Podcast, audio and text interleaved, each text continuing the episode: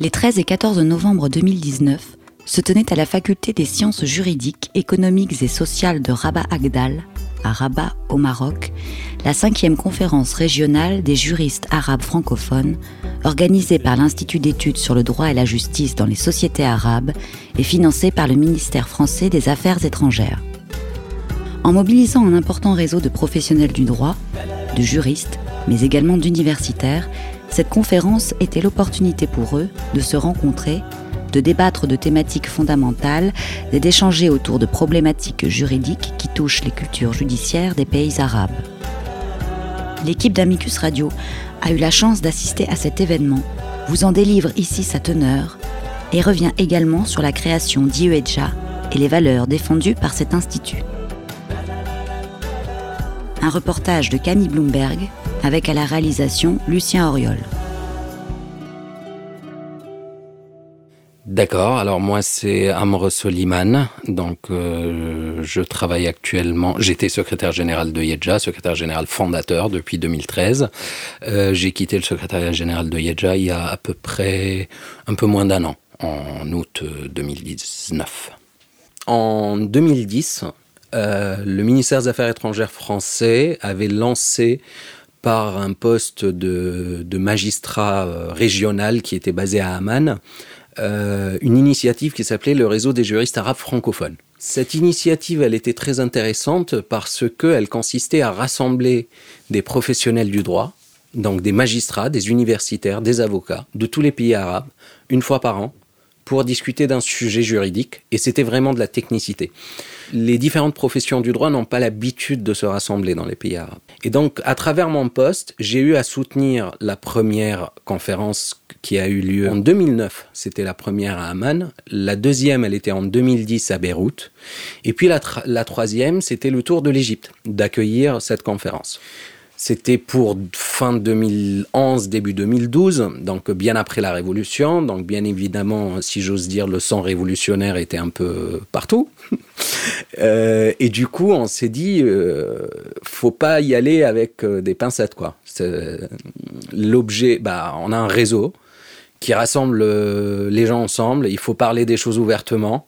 Donc parlons de la corruption cette fois-ci arrêtant euh, le discours euh, de l'histoire du droit, de la jurisprudence, mais euh, allez, on fait corruption et j'avais préparé un programme euh, scientifique pour cet événement. Euh, et d'un coup, bon, le, le, le, le, MAE, il nous parle d'une institution qui s'appelle l'IHEJ qui va venir prendre la main sur l'organisation scientifique de cet événement. Donc pour moi, c'était clairement on va vous censurer parce que là, vous partez trop loin. Et pourtant qu'au Caire, on avait par exemple un institut comme le CEDEJ, le CEDEJ qui est le centre de recherche officiel du CNRS, qui est basé à côté de nous et qui était partenaire de la conférence, donc je, compre je comprenais pas.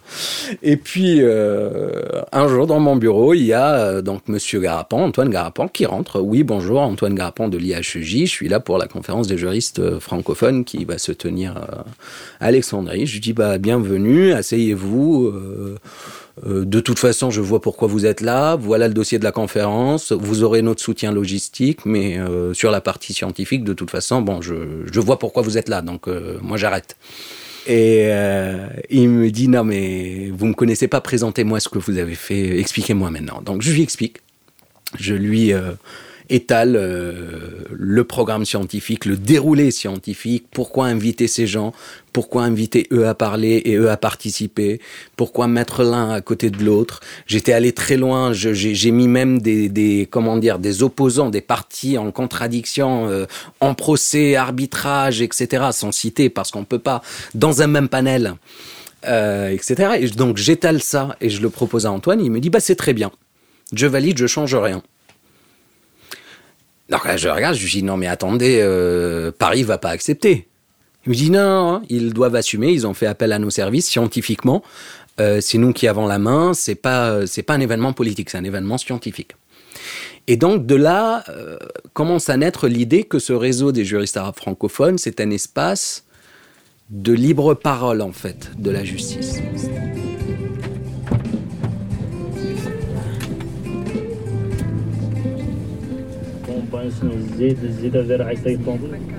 Alors là, on va à l'institut, à l'annexe Grand Maghreb de la faculté des sciences juridiques, économiques et sociales Mohamed V, qui est de, droit. Et euh, nous sommes dans un bus complet, ce qui est bien parce que quand on réserve. Alors l'institut, euh, à l'origine, c'était l'idée était de mettre en contact et en relation euh, des professionnels du droit et des personnalités, des intellectuels des pays arabes qui ont décidé de se retrouver pour fonder ensemble cet institut qui, qui justement cherche à rendre compte de l'état du droit dans les pays arabes pour justement défendre l'état de droit. Je m'appelle Léo Marty, je suis secrétaire général de l'Institut d'études sur le droit et la justice dans les sociétés arabes.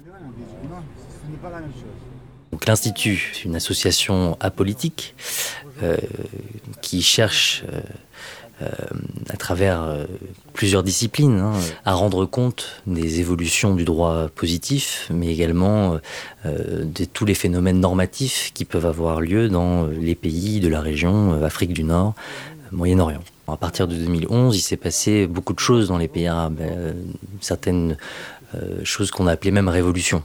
Et ces révolutions-là, elles sont euh, fondamentalement juridiques, c'est-à-dire qu'elles ont permis notamment l'adoption de certaines constitutions. on pense à la Tunisie qui a mis en œuvre une constitution à travers un comité constitutionnel. on a l'Égypte aussi qui a changé de constitution. donc ces révolutions-là, elles étaient juridiques on s'est rendu compte qu'il y avait un espèce de discussion qui se formait dans ces pays-là.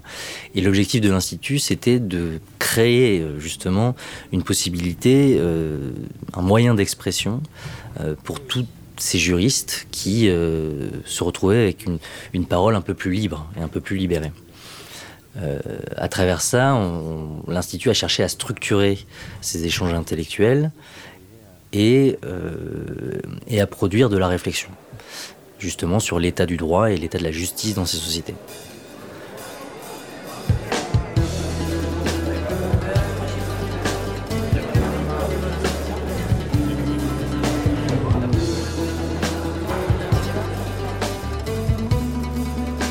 Monsieur le doyen de la faculté des sciences juridiques, économiques et sociales de l'université Mohamed V de Rabat, Mesdames, Messieurs, au nom de l'Institut d'études sur le droit et la justice dans les sociétés arabes, dont j'ai l'honneur de présider le conseil d'administration, je souhaite à vous toutes et tous la bienvenue à la cinquième conférence régionale des juristes arabes francophones organisée par cet institut.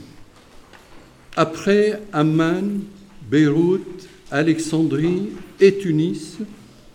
Cette conférence, donc, va se dérouler à Rabat. Les conférences régionales des juristes arabes francophones ont toujours eu des thèmes correspondant aux préoccupations et à l'actualité du moment.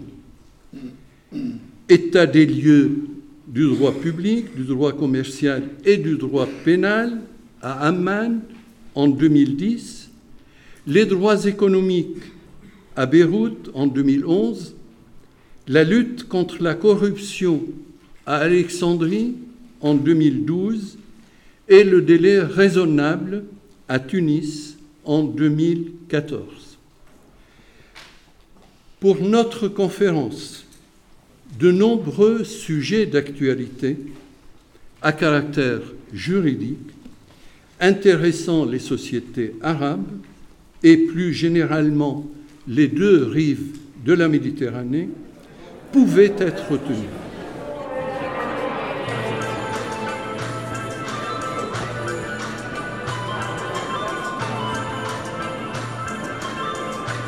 On voulait traiter de beaucoup de thématiques. On voulait traiter de la justice numérique, on voulait traiter du droit constitutionnel, on voulait traiter de l'immigration, on voulait traiter de la pratique des affaires internationales on s'est rendu compte que euh, traiter tous ces thèmes-là en deux jours de conférence ou trois, c'était très compliqué, notamment parce qu'on voulait laisser beaucoup de place au débat. Et donc on a décidé de s'arrêter sur deux éléments qui étaient euh, pour nous euh, assez intéressants et qui ont trait avec l'extranéité. Donc des éléments extérieurs qui arrivent au sein d'une société. Et c'est pour ça qu'on a choisi le droit des migrations, comment sont gérées juridiquement les arrivées et les entrées de personnes étrangères dans un pays, et l'investissement, le droit de l'investissement et toutes les thématiques liées autour de l'arbitrage et comment euh, on attire des investissements, mais comment aussi il faut se protéger de l'investissement et les façons de se protéger de l'investissement. Donc deux extranéités, euh, on est sur les humains et les capitaux, et euh, c'était deux thèmes qui nous semblaient absolument importants et actuels puisque euh, bon, la conférence s'est déroulée au Maroc. Au Maroc, en ce moment, il y a beaucoup de réflexions justement sur euh, le droit d'asile. Et est-ce que euh, on verra peut-être dans les prochains temps une juridiction de l'asile qui se forme au Maroc? Pourquoi pas? Et donc, ces réflexions-là qui étaient très actuelles, qui sont liées à l'immigration, elles sont complétées par également des réflexions sur bah, comment on attire des capitaux, comment on, on permet à des gens de venir investir euh, dans nos pays, dans, les pays arabes.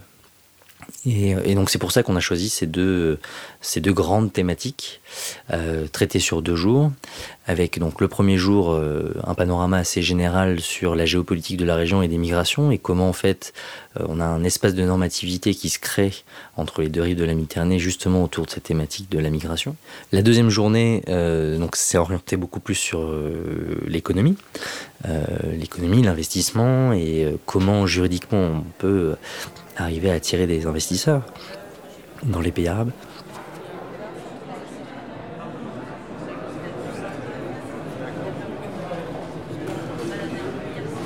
Je m'appelle euh, Ilham Amdaï, je suis professeur à la faculté de droit et des, enfin, de droit de la faculté des sciences juridiques, économiques et sociales, euh, Rabat Agdel, Université de Rabat.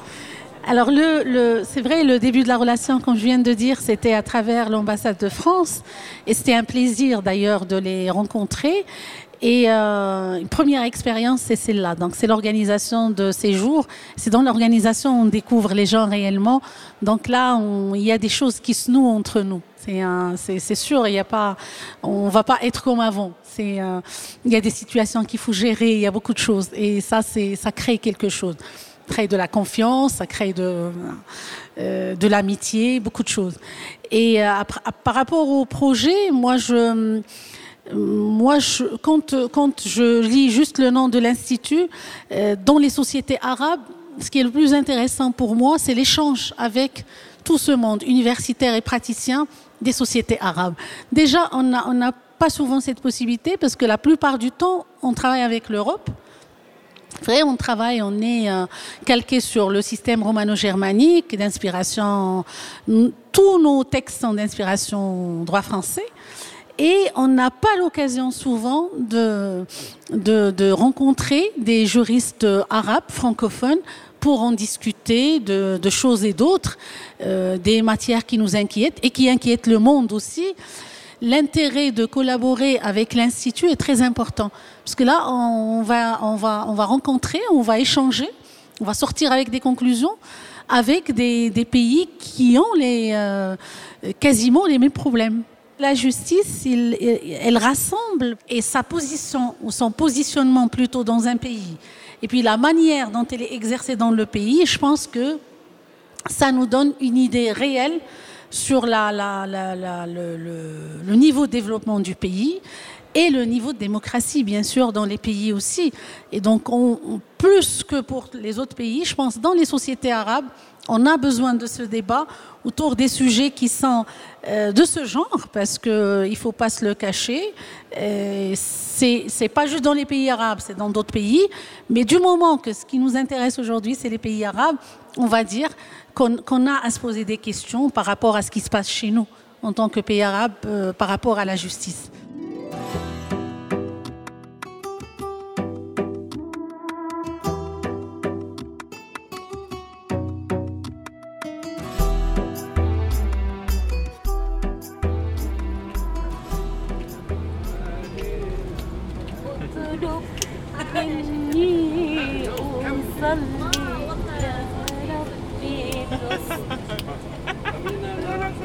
Ça prend Amina.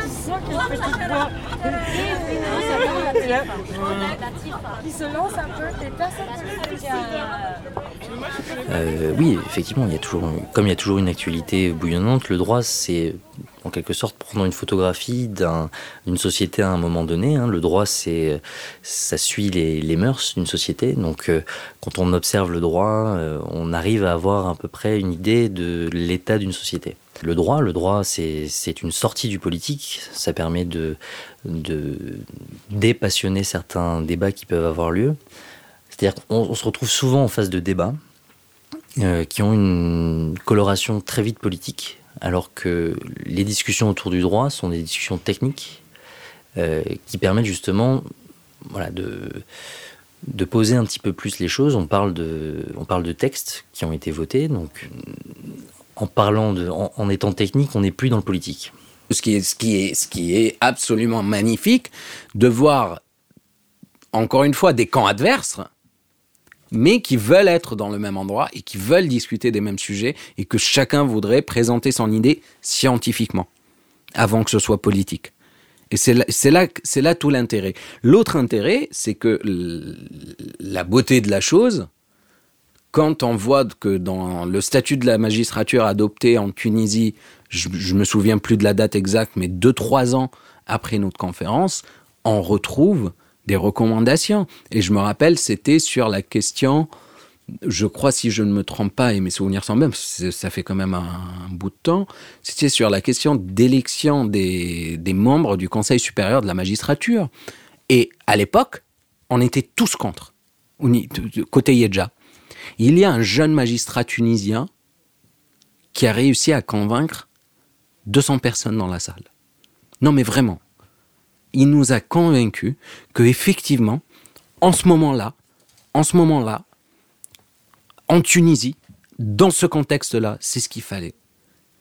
Et je crois qu'on avait fait des recommandations dans ce sens, et c'est ce qui a été repris ensuite dans le statut de la magistrature. Et pour moi, elle est là la réussite de Yedja. Je suis Ali Mezrani, professeur euh, de droit privé ont exercé à Tunis et à Paris euh, Panthéon-Sorbonne, donc ce qu'on appelle Paris 1. L'idée était de lancer ainsi, informer sur le contenu du droit des pays arabes. Voilà. On a, on a évité le mot monde arabe euh, pour montrer la diversité des pays arabes, que leurs droits ne sont pas, ne sont pas à tout point identiques, donc qu'il n'y avait pas une assimilation à faire et à tenir compte des spécificités de chaque pays, compte tenu de l'organisation étatique qui, qui fait ce type de séparation. Et puis voilà, puis l'idée par la suite était partie euh, avec un support euh, alors, euh, sur le net, sur, sur le web, et euh, pour donner de l'information autant qu'elle puisse être disponible en langue française, évidemment, parce que c'est pour ça qu'il s'agit de, de juristes francophones donner euh, la possibilité à la doctrine de se manifester à travers ce support. Euh, voilà, et, et organiser des rencontres pour que les juristes des pays arabes parlant la langue française puissent se rencontrer et puissent se, faire connaître et, échanger. Voilà, c'est ce qui se passe dans le cadre de, ce, de cette rencontre. L'une des formules les, plus connues, c'est euh, celle d'Ibn de, Khaldoun, le grand, le grand Ibn Khaldoun, euh, qui est le, père de la sociologie moderne, euh, le grand historien, le, grand penseur du, oui, fin 14e, début 15e, il est mort en 1406. Donc euh, voilà, lui disait que l'adl SS l'embran, ce qui signifie que la justice euh, est au fondement ou à la fondation euh, de la civilisation.